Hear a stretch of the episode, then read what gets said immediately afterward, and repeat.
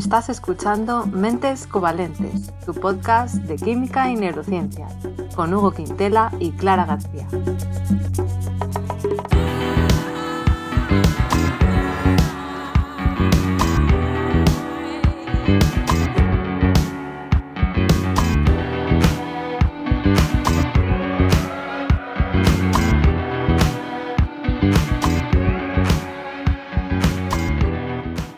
Bienvenidos al episodio 34 después de este parón veraniego, ¿verdad, Hugo? ¿Qué tal? ¿Cómo estás? Bien, bien. Vaya pedazo de vacaciones nos pegamos, ¿eh? Pero muy bien, muy bien. Descansado ya. ¿Sí? ¿Ha estado bien el verano? Sí, bueno, trabajando porque no tuve vacaciones, pero, pero muy bien. Claro, han sido vacaciones del podcast y ya está. Sí, sí. Pero se nota también, ¿eh? Que tengo tiempo para mí, disfruto la vida. Es otra dimensión. Pero bueno, hay que. O sea, lo que más disfruto en la vida es hacer este podcast, por lo tanto. esto, es, esto es tu sueño, hecho realidad. Es mi, sueño. no, lo decimos de broma, pero en realidad sí, nos gusta mucho. Que no parezca ironía. Muy bien, bueno, pues esperamos que también nuestros oyentes hayan disfrutado, ¿no? De, del verano. Seguro que muchos han podido ir a la playa, otros habrán ido a la piscina. No sé si tú has estado en la piscina o no. Eh, no, piscina no, playa. Pero, playa. Bueno, claro, playa. Ya, pues yo ni una cosa ni la otra, yo pantano. ¿Pantano? Un día, un día, un pantano, sí. ¿Limpio? Sí, sí, limpio. Muy bien, muy agradable. Es que la palabra pantano a mí me suena un poco mal, ¿sabes? Me suena ciénaga. No sé por qué. Pero... Ya, porque yo creo que dependerá del sitio, se usa para unas cosas u otras. Pero vamos, como un laguito al final. Un laguito bonito. Así que bien. Pero te decía lo de las piscinas porque tiene mucho que ver con el tema del episodio de hoy. ¿Cómo así? ¿Cuál es el tema de hoy? El cloro. Vamos a hablar del cloro. Ah, el cloro. Claro. Entonces en las piscinas hay cloro, ¿no? Hugo, bueno, tú sabrás más de eso. Eh, pues sí, sí, estoy, estoy de acuerdo. Aunque me parece que en. No sé si era en Disneylandia o algo así, hay bromo en vez de cloro. ¿Ah, sí? Sí, lo leí un día por ahí. Pero bueno, esto es información a mayores del podcast, ¿vale? No tiene el rigor habitual del podcast, eso que acabo de decir. Pero Esto es una charleta de, Sí. del antes. Sí, de, de cuñado. Vale. Pero bueno, que sí que está relacionado, que todos lo hemos oído, de, ay, cómo me huele a cloro la piel o el pelo, ¿no? Pues Mm. de eso vamos a hablar. Y comienza tú, Hugo, porque creo que nos vas a contar el descubrimiento de- del elemento del cloro, ¿no? Correcto, porque todo empieza por el descubrimiento, porque si no antes, ¿de qué te vale? La cuestión, el cloro se sintetizó por primera vez de forma conscien- consciente por el ser humano. ¿En qué siglo dirías? Ya estamos con las preguntas. Que es muy modernito el cloro, ¿eh? Bueno, a ver, tampoco ¿Ah, te quiero sí? engañar. Es relativamente moderno. Bueno, Venga, pues el, el 18, no sé. muy bien, sí. 1774, ¿vale? Qué potra. Y lo hizo Carl Wilhelm Scheele. Alemán. No sé. La verdad es que suena súper alemán, pero se escribe con C, Carl, o sea que no es alemán. Es sueco. Ah, amigo, vale. Esta vez eh, te confiaste. He fallado. Vale. Pero ¿qué pasa? Él lo sintetizó, pero eh, como ya pasó alguna otra vez, en realidad no sabía lo que era. Vale. Eh, entonces creía que era un derivado de otra movida. Y es que en esta época estaba en boga todavía la teoría del flogisto, que yo creo que la tocamos de refilón en algún momento, ¿vale? Y es que había una teoría de que cuando quemabas algo, en vez de que ese algo ganara oxígeno, ¿sabes? Si se oxidara ganando oxígeno, se pensaba que perdía algo. Y esa cosa era el flogisto, ¿sabes? Mm. Y bueno, tenían toda esta teoría que no vamos a entrar en detalle, pero algún día lo haremos, porque es un poco interesante ver cómo era la ciencia antes, ¿no? Como también oirías hablar del éter, de que la gente pensaba que Sí. en el espacio había éter y tenía unas propiedades físicas rarísimas. Bueno, pues el flogisto era un poco así. Eh, La cuestión que este hombre creyó que había obtenido un, un compuesto flogistado que se llamaba, pero no, era cloro. Entonces lo que hizo este hombre fue añadir ácido clorhídrico, que de aquella obviamente no se sabía que era HCl, se pensaba que era ácido mu- múrico o murático se llamaba. Y eh, lo añadió a dióxido de manganeso. Vale, entonces ¿qué pasó? Que el dióxido de manganeso se redujo. O sea, ganó electrones. Y esos electrones se los cedió al, al cloro. Perdón, se los cedió el cloro, porque el cloro estaba como cloro menos y pasó a ser cloro cero. Entonces yo soy cloro menos, que estoy súper cómodo como cloro menos. Pierdo un electrón y paso a ser cloro cero y tengo un electrón ahí suelto, ¿vale? Soy un radical, un radical libre. Hablamos de los radicales libres. Normalmente los Sí. radicales libres son malos para nosotros porque les gusta mucho reaccionar. Entonces, ¿con quién va a reaccionar? Pues con otro cloro que también tiene un electrón suelto y entonces hacen un enlace covalente, que es el enlace que más nos gusta aquí. Oh. Vale. Entonces pasa a ser una molécula de cloro 2, Cl2. ¿Y el, ma- el manganeso ese que has El dicho? manganeso ahí? pasó a ser cloruro de manganeso. Ah, se Pasó de ser óxido a cloruro. Bueno, pues este señor vio un gas amarillento y dijo, pues esto es un compuesto nuevo y lo voy a llamar no sé qué del múrico, de no sé qué. Eh, ah. Pero qué equivocado estaba. Entonces, ¿qué pasó? Que su descubrimiento permeó un poco a la sociedad francesa y entonces eh, Lavoisier y Gay-Lussac eh, estudiaron este tema un poco más. Y ellos eran de los defensores de... Ah, perdón, de los detractores de la teoría del flogisto. Y entonces estuvieron ahí discutiendo, no, esto no puede ser rollo flogisto. Pero ¿qué pasa? Que estos burros, que a ver, no eran burros en realidad, pero bueno, ellos partían de la base de que todos los ácidos del mundo tenían oxígeno. Ah. Pero claro, con el ácido clorhídrico se daban contra una pared todo el rato. ¿Sabes? Hacían experimentos y decían, me cago en todo, pues tiene que tener oxígeno, no sé qué. Y estaban muy confusos. Entonces, en 1810 tuvo que venir Humphrey Davy a decir, no tenéis puta idea, os voy a decir lo que pasa aquí. Y entonces fue el que dijo, mira, esto es un elemento nuevo y se llama cloro. ¿Sabes? Y, lo llamó él así. Lo llamó él así, y lo llama así porque viene de cloros, que es del griego, que es como verde. Porque el gas era así, amarillo verdoso. Y ahora, de hecho, cuando hay representaciones de la molécula de cloro, pues el átomo de cloro siempre va en verde. Qué bonito. No lo sabía, pero tiene sentido porque me suena que eh, si estás, no sé si es si eres rubio o rubia o si te has tenido el pelo rubio y vas mucho a la piscina, me suena que el pelo se te empieza a poner un poco verdoso. ¿Qué me dices? Sí, se queda un rubio más verdoso. Bueno, eso es lo que me suena. A lo mejor luego es A mí nunca me pasa. Pero... A ver si es que les crecen algas. Porque no claro, tiene porque bastante no eres rubio. Pues pero tiene sentido. No sé, bueno. Vale, pues este Humphrey Davy, por cierto, era, era inglés, ¿vale? Así que ya tenemos tres naciones aquí en Liza. Y entonces eso, en su día hubo mucha polémica, ¿vale? Porque Humphrey Davy dijo esto de, eh, bueno, de que el ácido murático tiene oxígeno, es una parida. Estaban discutiendo los franceses con el sueco, con, el, con los ingleses. Y al final ganó el inglés. Pero ¿qué pasa? Que el inglés tenía una ventaja grande, que era que tenía métodos electrolíticos. ¿Te suena? Sí, alguna vez lo has mencionado. Ah, sí, me gusta, esa es la respuesta correcta. Sí, sí, ya hablamos de esto alguna vez. Sí. Y básicamente es que pones una disolución y le aplicas corriente, así que fuerzas a que haya un tránsito de electrones, porque, ¿sabes? Estás obligando a que haya un circuito. Entonces, eso quiere decir que los electrones se tienen que mover por la disolución. Entonces, claro, él podía conseguir que el cloro menos en una disolución pasara a ser cloro más. O sea, bueno, perdón, cloro cero. Hablamos de que antes lo echaron encima de un metal, de un óxido metálico, y en este caso, pues lo hizo con corriente. Vale. Yo creo que lo contaste en el episodio del litio, ¿puede ser? El mm. tema de. ¿O no? Probablemente sí, porque el litio va de ese palo. Sí, sí, sí. Mm. Y también del magnesio. Sí. Vale. O sea que Humphrey Davis. Davy, sin ese. Ah, un rarito. Perdón. Davy. Sí. Consiguió aislar el, el cloro. E identificarlo. Sí. Identificarlo. y, esto es así del descubrimiento, porque ya estaba descubierto, identificado, nuevo elemento, en 1810. El CL, el CL se añade a la tabla periódica. Pues gran, gran paso para la humanidad. Estoy de acuerdo, joder. estoy diciendo muchos tacos. Eh. y ya está, y ya puedes hablar tú si quieres. ah, bueno, estupendo. Me das el paso. Muy bien.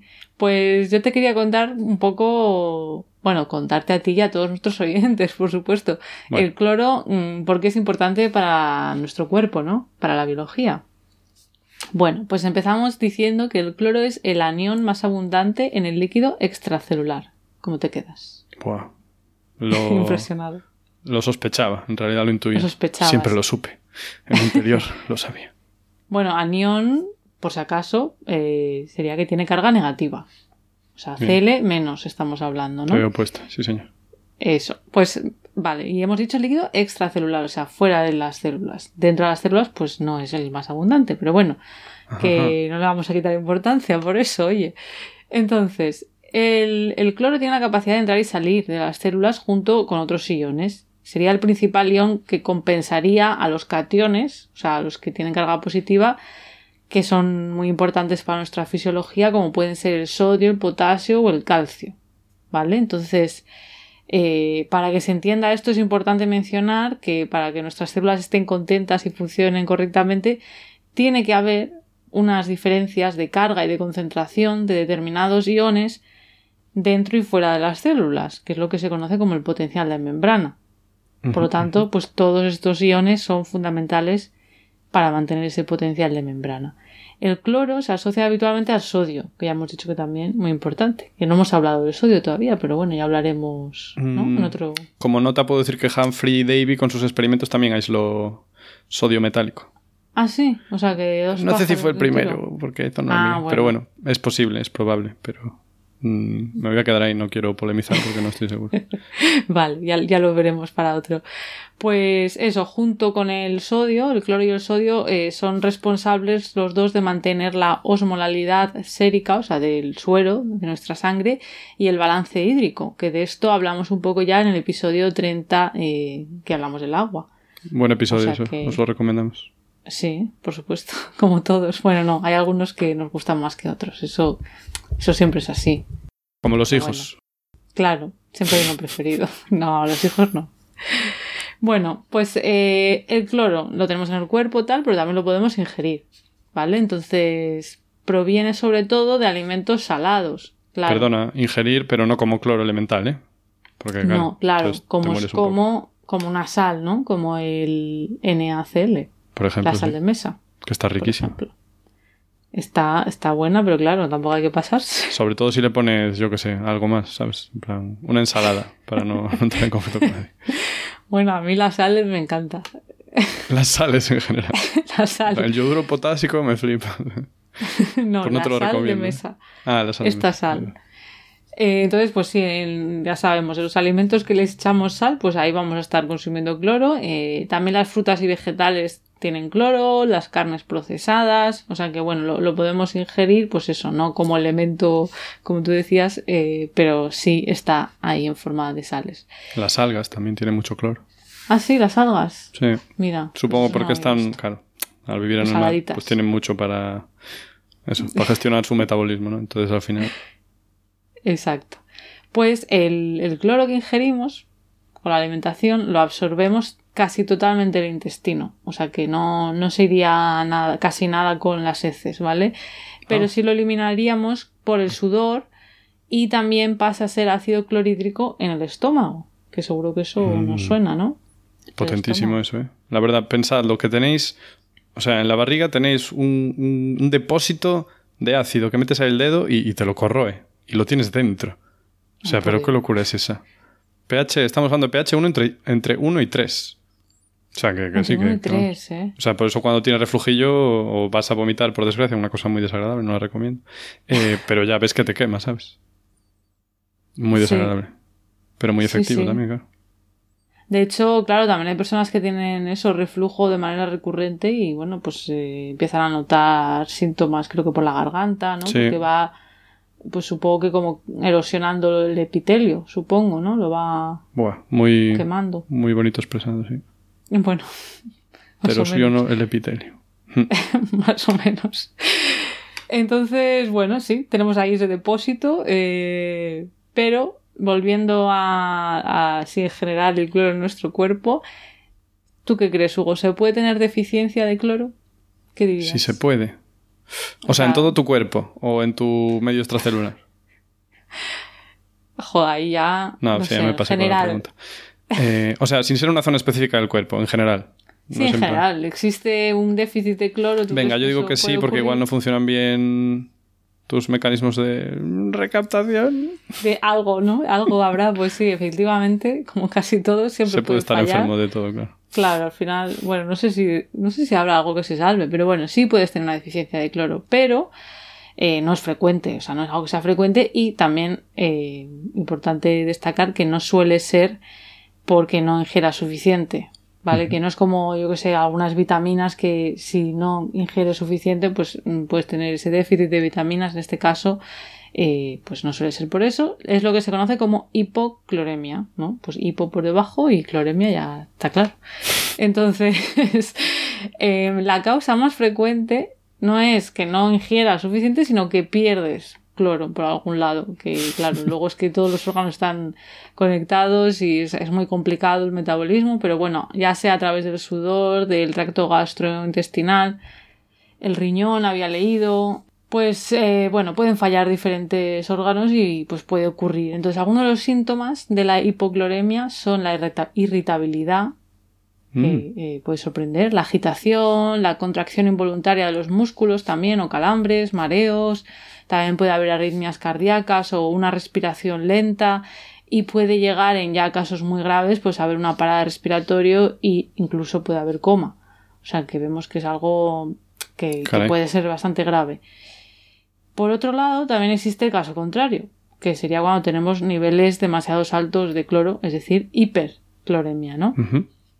Y en este caso sí que una de las causas, bueno, no sé si frecuentes, pero de las causas que puede ocurrir eh, puede ser el aumento de la ingesta, ¿vale? Mucha de, cloro. Sí, pero no solo. ¿no? Pues supongo que está relacionado al final, sí, me imagino. Pero bueno, he visto que también puede ser una alteración en la absorción intestinal o una retención de cloro por los riñones, o sea que puede ser diferentes causas. Luego también, pues si estás tomando medicación, esto siempre puede alterar eh, tus niveles de cloro, de sodio, ¿vale? Entonces, o sea, depende de qué medicación sea, pero... Ah, las farmacéuticas, siempre, siempre reventando cosas. No digas eso, que luego la gente... Perdón, es broma.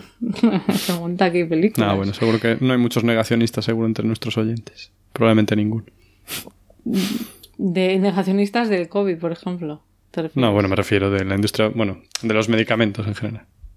Que por cierto, vi eso, había un tuit, ¿no? Que decía en plan, mira, hay negacionistas de las vacunas, ¿sabes? Negacionistas, no sé qué, pero de la anestesia no hay ni uno, ¿eh? es, la verdad que es un tuit muy... Es que sí. no lo había visto. Eh. Y eso que no tengo Twitter. Ya, tú lo ves porque te lo manda la gente por WhatsApp o por otros sitios. Sí, pero pues eso que Sí, sí. Bueno, pues eh, y quería decir un inciso más ¿eh? de, esto de la hipercloremia. Pues los síntomas, ¿vale? Los síntomas podrían incluir el letargo, o sea, un poco al revés, ¿no? El otro era más agitación, irritabilidad, pues aquí letargo, astenia, que sería como fatiga o agotamiento, puede también provocar arritmias, eh, y luego algo conocido como respiración de Kussmaul, no sé si se pronuncia así, supongo que sí, eh, que es una respiración, digo porque no creo, no sé de qué idioma es, pero, pero no parece, bueno, no sé. Sí, la verdad que no, no, es identificable. Kussmaul. Es que es con K y con dos S, suena alemán, pero no, ahora no me quiero atrever a decir que es alemán porque no lo sé. Bueno, es una respiración rápida, profunda y laboriosa que se da, por ejemplo, en personas con cetoacidosis o en coma diabético. Entonces, esto sería algo que tienen en común con la hipercloremia. Pero bueno, que todos estos síntomas yo los comento como para que nos hagamos una idea de cosas que pueden pasar, pero no para que alguien diga, uy, tengo estoy un poco cansado, tengo esto. No, eh, claro, no. Pero bueno, es un poco también para ver eh, la importancia ¿no? de la homeostasis, que lo hemos mencionado alguna vez, de que todo esté en su equilibrio, de cómo unos órganos están conectados con los otros y si falla algo en un sitio, pues puede alterar a todo lo demás un poco hacernos esa idea y vemos que es unión pues eh, fundamental para el correcto funcionamiento de nuestras células que su concentración intracelular está regulada y mantenida pues por eso un equilibrio entre operaciones que se llevan a cabo pues por ejemplo por los canales de membrana que regulan la entrada y la salida de cloro y los transportadores ¿vale? y luego ya voy a hablar del sistema nervioso central porque ya sabéis que es lo que a mí me gusta pero antes, Hugo, creo que nos querías contar eh, cómo aplicamos el cloro, ¿no? Eh, sí, ¿Para qué se usa? Es muy cierto eso. Eh, pues a ver, voy a ello. El cloro, ya nada más. Bueno, nada más. Nada más identificar ya lo que era el cloro y tal, ya se dieron cuenta. Incluso el sueco del que hablé antes, cuyo nombre estoy intentando recordar, sí, Carl Wilhelm Schell era. Y también los francesitos, pues eh, ya se dieron cuenta de que pasaban cosas curiosas con él. Y es que era que, por ejemplo, si lo aplicaban al limo, ¿sabes? Como así a, la porquería que se acumula en la bañera si no la limpias en tres meses. Bueno, pues que la quitaban como si fuera, ¿sabes? Pues como si, si fuera agua. O sea, la quitaban y no había ningún problema. Cuando, yo qué sé, normalmente pues cuesta mucho, ¿sabes? Hay que, hay que frotar mucho. Pues le pasa la lejía, pam, no queda nada. Y también vieron que si lo aplicaban, por ejemplo, a hojas de plantas y tal, se volvían blancas enseguida. Entonces decían, mmm, blanco, ¿eh? Claro, ¿y qué pasa? Que en la época, pues el blanqueamiento, la industria, bueno, industria o protoindustria, ah, bueno, en 1800 ya industria, pues era algo importante. Entonces el blanqueamiento de tejidos era una cosa muy costosa, que era un coñazo y, bueno, pues eso, muy cara y requería mucha mano de obra. Entonces, ¿qué se le ocurrió a Bercelot? Que no sé cómo se pronuncia, Bercelot. ¿Bercelot? Bercelot. Eso es francés, ¿no? Sí. Eh, bueno, pues eso, eh, se le ocurrió aplicar esto, pues digamos a pequeña escala para ver si se podía luego eh, escalar a más grande. Y entonces el problema que era, que sí, blanqueaba, por ejemplo, los tejidos de lino de lujo, pero claro, la gente que trabajaba ahí, pues sabes, padecía como asma, sangraba por la nariz, eh, tenía problemas con los dientes, le acababa doliendo los huesos. Qué horror. O sea, como pasó con lo del fósforo también, que acababan todos fatal. Sí, pero bueno, esto fue simplemente unos estudios previos que se hicieron. O sea, no se llegó a implementar tal. Eh, vale, vale. Y esto, claro, ¿qué pasaba? Que hacían disoluciones, bueno, soluciones acuosas de cloro, que bueno, en realidad no está en forma de cloro, sino que está en forma de ácido hipocloroso, pero claro, para blanquear hacían falta concentraciones altas y entonces pues iba desprendiéndose ácido hipocloroso y también cloro y entonces la gente se envenenaba, básicamente. Eh, entonces, Vérselo, que era muy listo, dijo, ¿por qué no añadimos eh, sosa a la disolución, NaOH, hidróxido sódico? Eh, porque se dio cuenta de que si añadías eso, eh, no, sé si, no sé si él sabía bien el equilibrio químico que pasaba, pero sí que sabía que eso neutralizaba que se escapara el, cloro ¿no? al aire. Y es que lo que descubrió así, y probablemente gracias a una mujer del futuro, fue la lejía. ¿Vale? Descubrió que si le añadías eh, oh, perdón, hidróxido sódico a esas disoluciones, pues tenías lo que hoy llamamos lejía. Eh, vale, pero una cosa, a ver, para que me haga... Has dicho que era ácido... ¿Cómo? Uf, ya se me ha olvidado. hipocloroso. Ácido hipocloroso es eso. Tú si burbujeas cloro por agua, pues se te forma ácido hipocloroso, que es verdad que no dije lo que es. Que es HOCl. HOCl, vale. Vale, porque el cloro se unía a sí mismo en la molécula de cloro. Bueno, pues en vez de unirse aquí un cloro a otro cloro, se une un OH a un cloro. Un OH del agua. Y el otro H se queda por ahí. El otro H se queda con un cloruro. Porque claro, ahora si teníamos Cl2 más H2O, pues pasas a tener OHCl más HCl. ¿Me y, el, un poco? Y, el cloro que se escapa es Cl2, entiendo. Sí, es que hay un equilibrio, ¿vale? Eh, tienes mm. también cloro en esa ecuación, o sea, como que se vuelve a juntar el cloro de vez en cuando. Vale. Y bueno, y también se te puede pasar al aire pues el ácido hipocloroso. Pero bueno, que no es a concentraciones altas, pues es chungo, no, no te cunde. Pero eso. Entonces se le ocurrió a este hombre, pues mira, ponle hidróxido sódico, no me rayes. Entonces sí, el equilibrio, pues ya ni de lejos permeaba tanto, eh, tanto cloro. Bueno, y de hecho, si está muy básica la disolución, pues mm, que se forme cloro, no tienes ningún problema. Entonces, en general, las lejías domésticas están al 5% en hipoclorito de sodio, ¿vale? Que es el hermano del ácido cloroso, pero que no tiene el hidrógeno, ¿vale? O sea, sería ClO menos y luego Na Es la sal del ácido. Mm. Las sales del ácido siempre le quito un protón y le pongo un cation metálico, en este caso el sodio. Vale. Entonces Cl o menos. O sea que eso es lo que es la lejía que usamos en casa para limpiar. Sí, señor. En un 5% y el resto es agua. Sí, señor. Vale. Bueno, igual tiene algún aditivo más, pero... Eh, bueno, sí, pero en general... Vale. Vale, entonces esto es una movida, porque ahora tienes cloro pero es cloro más, ¿vale? Porque cloro sódico, Na más, Cl menos. Cloro menos. Luego, cloro gas, Cl0, ¿vale? O sea, si la rompes, cada cloro se queda con un electrón. Y aquí tienes cloro más, ¿vale? Porque el OH es menos. OH menos, Cl más. ¿Y esto qué pasa? Que cambia un poco la reactividad, ¿vale? Es como... Eh, pues eso, es, es, nuevo. Bueno, se parece también al cloro porque en realidad el cloro es incluso más reactivo. Pero bueno, para que veamos que el cloro es como muy versátil, ¿vale? Te puede ir de menos a más y, ahí lo tienes. Entonces, eh, en esa época se obtenía, este cloro para el blanqueamiento, se obtenía por reacciones con óxidos metálicos, o sea, como había hecho el sueco Scheele. Vale, y entonces con esto, al tener lejía, pues ya se empezó a aplicar a gran escala y ya en 1815 eh, en Francia ya se, ya se estaba usando pues de forma muy común para el blancamiento del lino. ¿vale? Así que conseguían los tejidos más blancos del mundo probablemente. Mm. Y todo gracias a la magia de la química.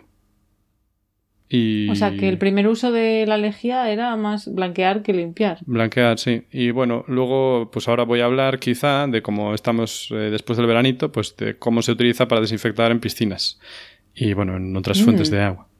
Eso, eso, a ver. Vale. Pues la verdad que flipo bastante porque empecé a leer y tiene muchísima ciencia el mantener una piscina limpia, ¿sabes?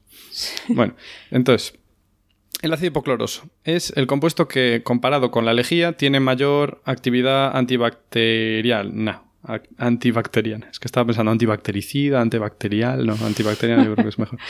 Eh, ¿Y por qué es? Porque el, el hipoclorito sódico, o sea, cuando el oxígeno está desprotonado, no puede atravesar las membranas celulares con facilidad porque está Mm. cargado, ¿vale? Y las cosas cargadas les cuesta más ir de un lado a otro de las membranas de las células. Pero el ácido hipocloroso, como es neutro, pues puede permear y difundir. Entonces, claro, se te mete el ácido hipocloroso dentro y se te pone a escarallarte de todo lo que tienes, ¿vale? Porque tiene poder oxidante. Entonces te coge las proteínas, oxida normalmente los grupos que tienen azufres, las cisteínas y tal, y las convierte en sulfatos, ¿vale? Los sulfatos es ese, bueno, depende, pero que está unido a varios oxígenos. Entonces la funcionalidad de las proteínas pues queda comprometida por lo menos. Claro. Claro, entonces así te Claro. estropeas. Y eso Y- se estropea, pero que Sí. una bacteria, ¿te refieres? Por ejemplo, sí. Pero bueno, un virus también se lo carga porque, claro, su cápside, por ejemplo, es de proteínas. También el ADN se te lo va a cargar, pero la verdad que ahí no sé en detalle qué está pasando, Ya. déjame vivir. Eh, Ya, no, yo ahí ya no me meto. no, sí, la verdad que es complejo. Pero bueno, es Pero que a nosotros, entonces. a nosotros no nos hace daño. A ver, a nosotros nos Porque hace tenemos- daño, pero somos mucho más resistentes que una bacteria, claro. Bueno, Eh, claro, porque claro. yo qué sé. O sea, si te pusieran un tanque de lejía, pues eh, no sé cuánto duraría, ¿sabes? Y claro, tendría, te la inmiscuirían por dentro, porque tú estás, o sea, tus órganos y tal están muy bien protegidos por tu piel y todo eso, pero si te, Claro, claro. si te la metieran en la vena, pues... Ah, que eso, por cierto, se recomendó, ¿no? No era Trump el que decía inyectarse lejía, en fin. Pues para que veáis eh, lo burro que era este hombre. Bueno, ¿qué es? Que todavía está por ahí. Aunque leí, por cierto, que ahora recomienda a la gente que se vacune. Qué fuerte. Ah, sí. Sí. Eh, bueno, la cuestión, que por eso mata más el hipocloroso. Pero ¿qué pasa? Que, bueno, ya dijimos que el hipocloroso se evapora y tal, y es un poco follón. Es verdad que en las piscinas lo tienes bastante diluido, entonces no te vas a envenenar ni nada si solo tuvieras el hipocloroso. Porque en las piscinas eso lo tienes de 1 a 3 ppm de cloro total, digamos, de equivalente a cloro, ¿vale? Y eso no Partes es por nada. millón. Claro, son partes por millón, o sea, es como mil veces menos que la lejía, o, o incluso menos. Vale, o sea que no pasa nada. Puede estar por ahí. tenemos que darnos cuenta de que es una maravilla, ¿vale? Porque tener cantidades como en una piscina de agua estancada, sin que a los dos días esté lleno de algas, de mierda, de bacterias y de... es un, Claro, un milagro de la ciencia. Es una maravilla.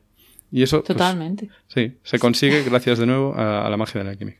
a bueno. los químicos. Entonces, eh, es complejo de la piscina porque si pones solo el ácido hipocloroso y es una piscina que está al aire libre y le da el sol, en dos horas te quedas sin nada, prácticamente. Porque por la luz ultravioleta, bueno, por la acción de la luz, eh, se acaba descomponiendo. Entonces te quedas en Mm. nada. Y ahí se genera oxígeno, o sea, libera oxígeno y también ácido clorhídrico cuando le, da, le da la luz. O sea, pierdes O sea, el que 90% hay que- en dos horas. Hay que juntarlo con algo.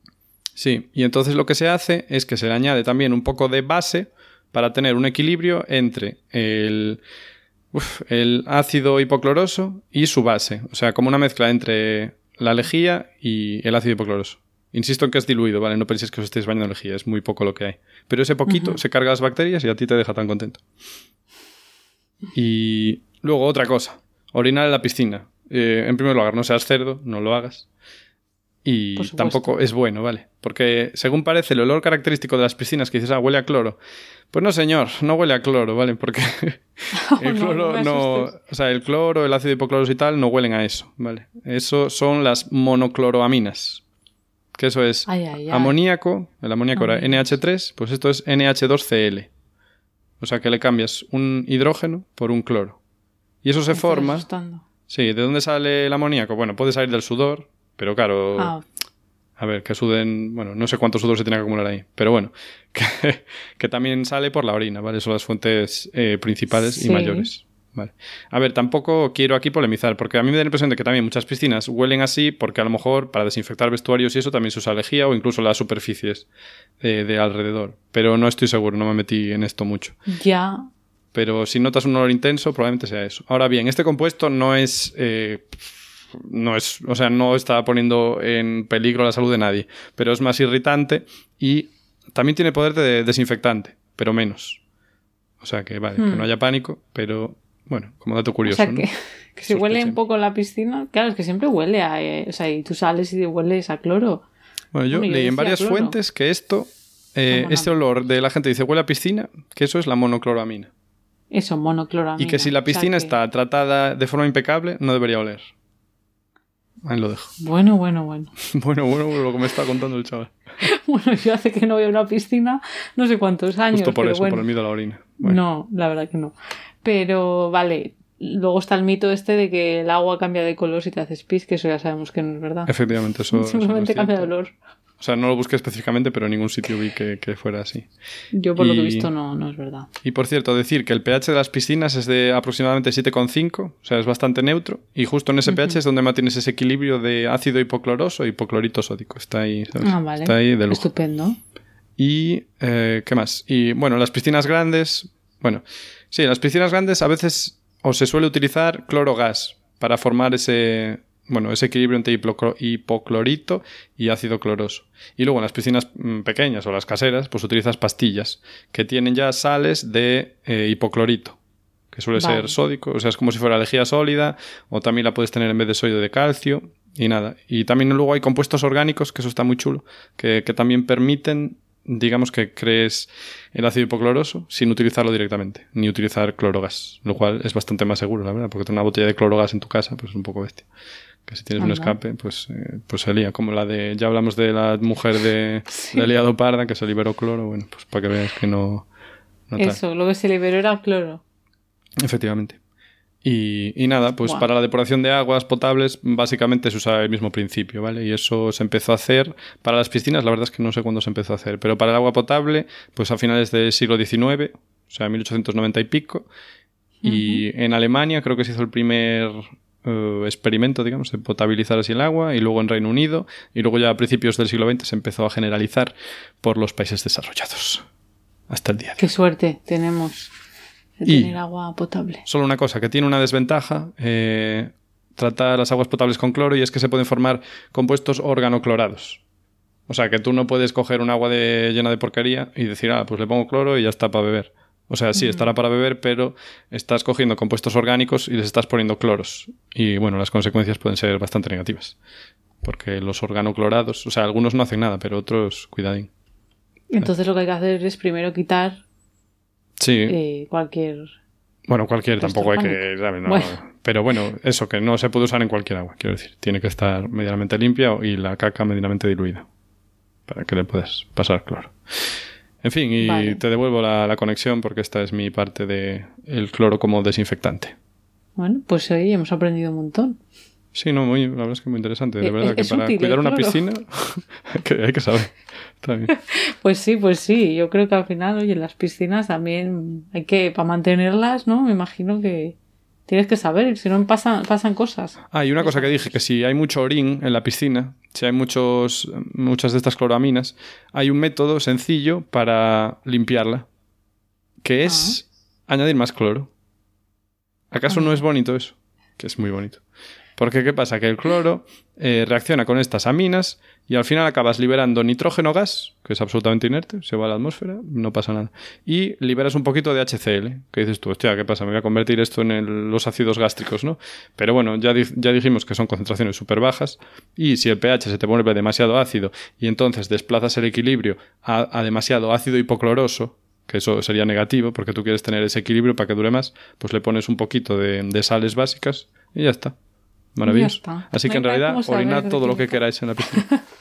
no, no, no, digas eso, Hugo. Por Dios. Muy bien. Bueno, pues yo voy a hablar ahora lo que, lo que he prometido antes, ¿no? Un poco de sistema nervioso central, porque bueno, si hemos escogido este tema es porque algo también tendría que ver con el cerebro, porque si no, no pasaría nuestro filtro de calidad, ¿verdad, Hugo? Es verdad que, esto es así. Tiene que haber un poco de química y un poco de neurociencia. Bueno, pues resulta que en el sistema nervioso central los canales de cloro que he comentado antes y los transportadores de cloro juegan un papel fundamental en el crecimiento neuronal, en la recaptación de los neurotransmisores, en la regulación del volumen de las células también y quizás lo más importante en mantener una concentración de cloro dentro de las células que esté por encima o por debajo del potencial de equilibrio. Perdón, una cosa, háblame sencillo, ¿qué es esto de la recaptación de los neurotransmisores?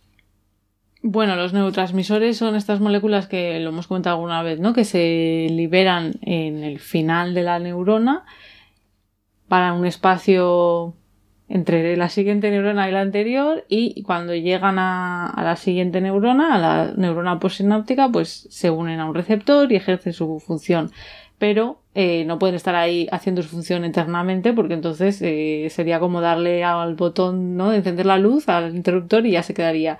Hay que luego retirarlos. Entonces, pues eh, la recaptación, pues bueno, puede haber varios mecanismos, pero se pueden pues o degradar o se pueden devolver a la neurona original que los liberó, ¿vale?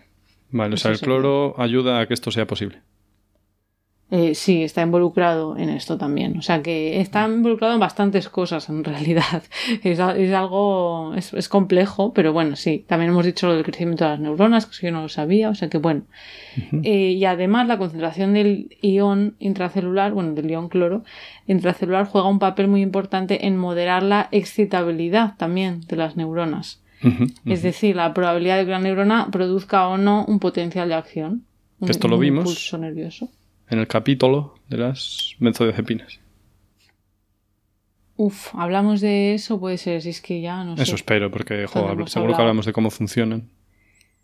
De hecho, sí que hablamos de una cosa que voy a contar, que tiene que ver con esto que, voy a contar ahora. Y es que, eh, por ejemplo, hay receptores de neurotransmisores como el GABA, que es lo que hablamos en ese capítulo, que dijimos que era un neurotransmisor inhibitorio y en concreto es eh, los receptores GABA A, porque hay diferentes subtipos de receptores GABA, que son canales de cloro, o sea, tienen un canal de cloro y canal de cloro quiere decir pues que puede entrar o salir cloro, ¿vale? Entonces cuando la neurona B, voy a, voy a llamarla así, la neurona B, la postsináptica, recibe el neurotransmisor que le llega de la neurona A, que lo ha liberado, se abren las puertas del canal de cloro en esta neurona B y puede entrar cloro dentro de la neurona o puede salir. Ahí ya depende de las concentraciones que haya de cloro dentro y fuera de esa neurona y del potencial de membrana. Pero para que nos hagamos una idea, aunque no entendamos todo, eh, ese, ese canal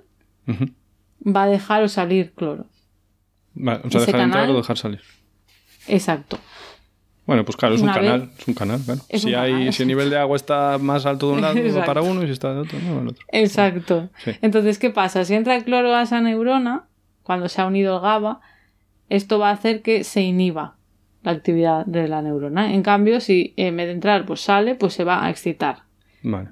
Entonces, para que veamos que simplemente eh, la concentración de cloro en esa neurona va a afectar a cómo eh, haga su acción ese mismo neurotransmisor, ¿vale? O sea que súper importante. O sea que sí que está Entonces, en todo. sí, está, estaba ahí, bueno, eh, no en todo todo, pero por lo menos aquí en, en cuando tenemos neuronas que reciben GABA, pues está involucrado. Entonces, aquí esto estaría implicados pues los canales y los transportadores de cloro que regulan esas concentraciones y ya está. Y de hecho se ha visto que hay una relación entre alteraciones en los canales y los transportadores de cloro y algunas enfermedades y trastornos genéticos como algunos tipos de epilepsia, de ataxia, que serían dificultades de coordinación de los movimientos y trastornos del espectro autista. O sea que para que veamos la importancia, sí, eh, y la variedad además de implicaciones. Y algo también muy interesante que he visto eh, es que hay eh, que una homeostasis dañada del cloro, o sea, si no funciona bien esto por lo que sea, está asociado también con eh, la patología que hay en el cerebro después de algún tipo de daño agudo. O sea, por ejemplo, un accidente cerebrovascular o un traumatismo. Ah. o sea, que también está explicado. O sea, si tienes un accidente de estos, puede que te afecte a cómo regulas tus niveles de cloro. Bueno, yo por lo que he entendido, no sé si es causa o consecuencia, pero esos niveles alterados de cloro pueden hacer que los síntomas eh, después puedan ser peores si están desregulados. O sea, he visto que se está investigando en regular estos canales y transportadores de cloro como una herramienta terapéutica para poder restablecer esa concentración de cloro dentro de las neuronas después de ese daño, o sea, entiendo que al haber ese daño pues se desregulan muchas cosas, entre ellas esto, y a su vez al estar desregulado los síntomas mm, que puedes tener a corto y largo plazo pues pueden ser peores que si lo intentas regular eh, con algún tipo de medicación. esto es muy fuerte. En plan, o sea, te da un golpe en la cabeza y eso hace que tu química, o sea, una, una torta hace que tu química cerebral funcione peor. Eso es muy fuerte, ¿no? Hombre, tampoco es una, un golpecito. Hombre, es un golpe duro, sí, sí. Pero... Tiene que ser un traumatismo grande, imagino. Pero sí, bueno, porque al final, pues eh, me imagino, ¿eh? ya no sé al, nivel tan, tan micro, no sé, pero entiendo que, pues si por ejemplo hay algún tipo de, no sé, de ruptura celular o a veces puede haber que, se, que los axones se hay una torsión, entonces eso produce un daño y se liberan ciertas moléculas o yo que sé, salen otras. Mm, al final hay, una, hay un efecto mecánico y que las cosas salen, entran, ¿no? Y todo se desregula. eh, claro. que, que la lío parda. Pero, claro, o sea, cuesta, ¿sabes? Cuesta pensarlo, porque claro, tú piensas a nivel macroscópico y dices tú, va, todo es tan pequeñito ahí que aunque te den un ostión no pasa nada, porque como es todo tan pequeño, está ahí flotando y no pasa nada. Pero claro, igual hay neuronas que se rompen, otras que se alejan de ellas, se desordena todo.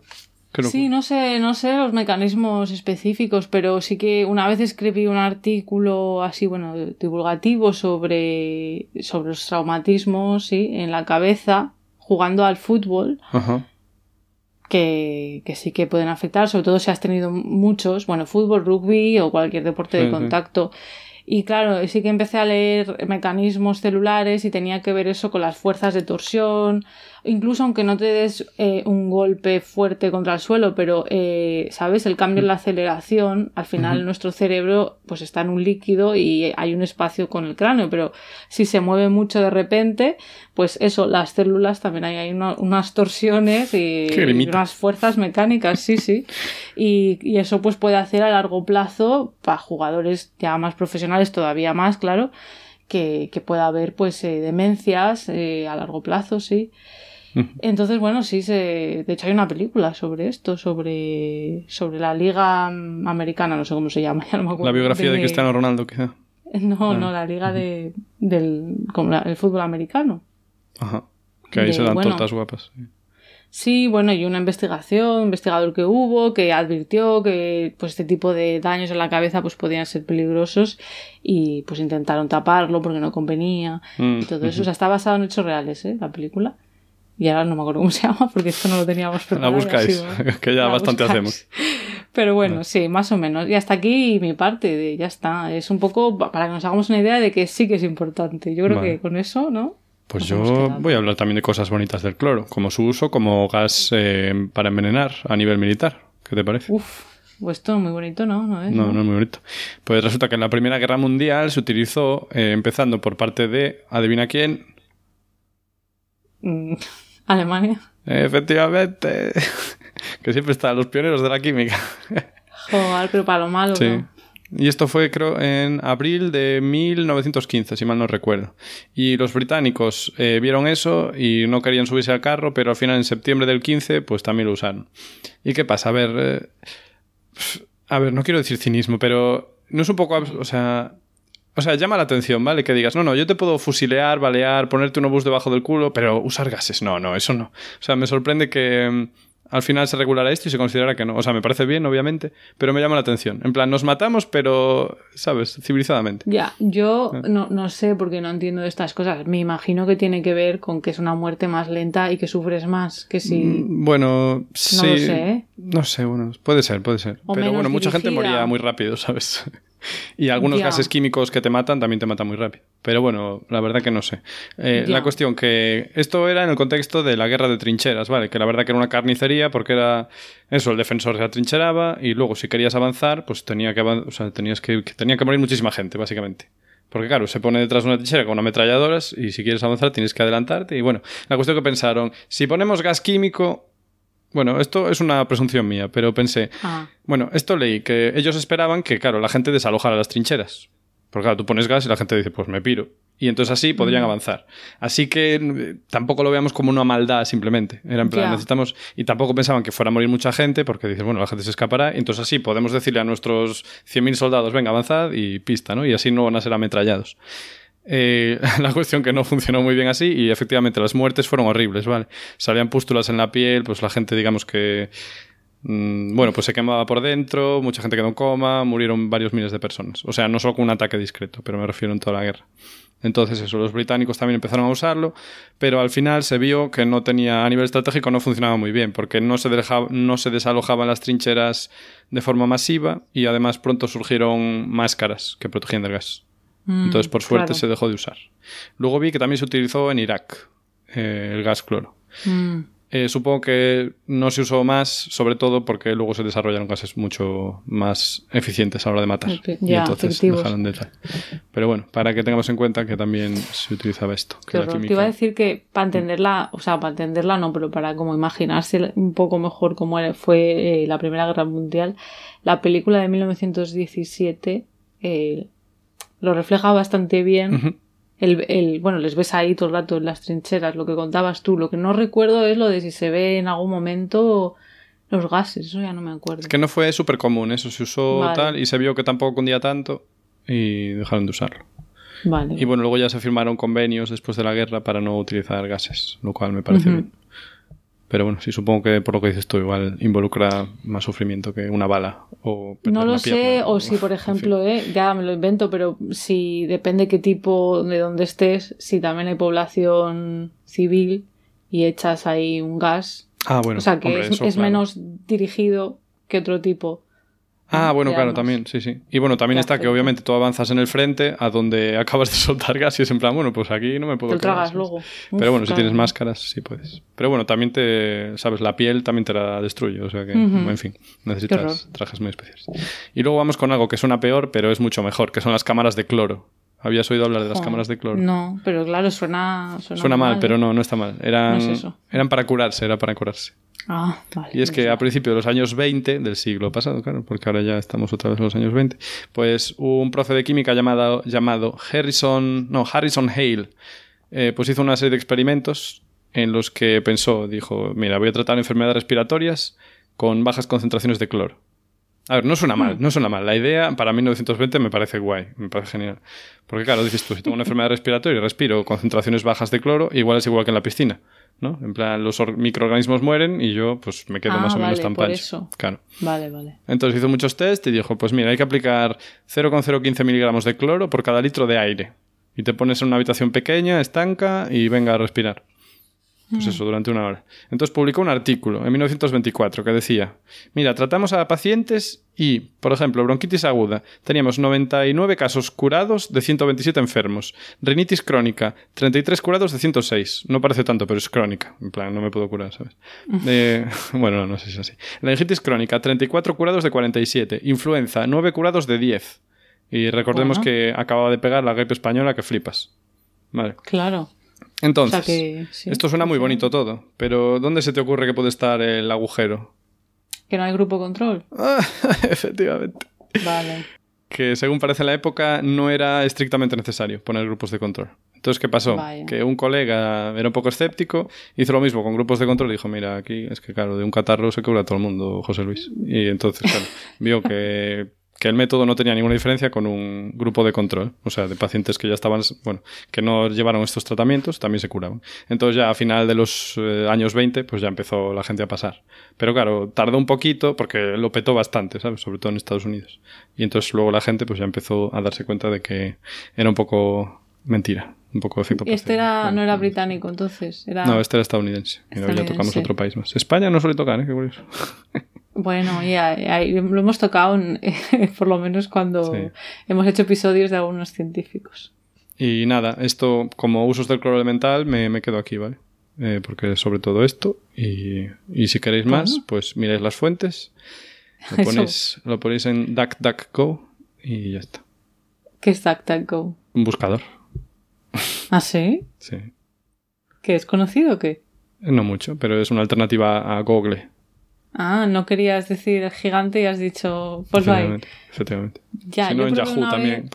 Como ya está, No sé yo. Yo probé uno, que no me acuerdo cómo se llama ahora, que se suponía que ayudabas a, a salvar los bosques. ¿Te suena?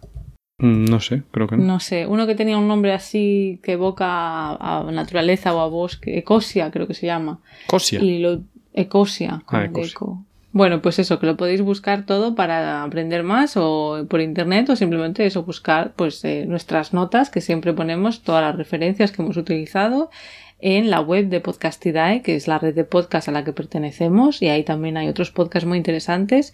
La página es podcastidae.com y bueno, si queréis apoyarnos, pues podéis darle al botón de suscribirse a este podcast desde vuestro reproductor preferido también le podéis dar a me gusta, dejarnos comentarios y luego ya si queréis estar al tanto de las novedades y, de lo que vayamos publicando a veces detrás de las cámaras, pues nos podéis seguir en redes. En Twitter estamos como arroba cobalmentes y en Instagram y Facebook como mentes covalentes. Hasta la próxima. Adiós.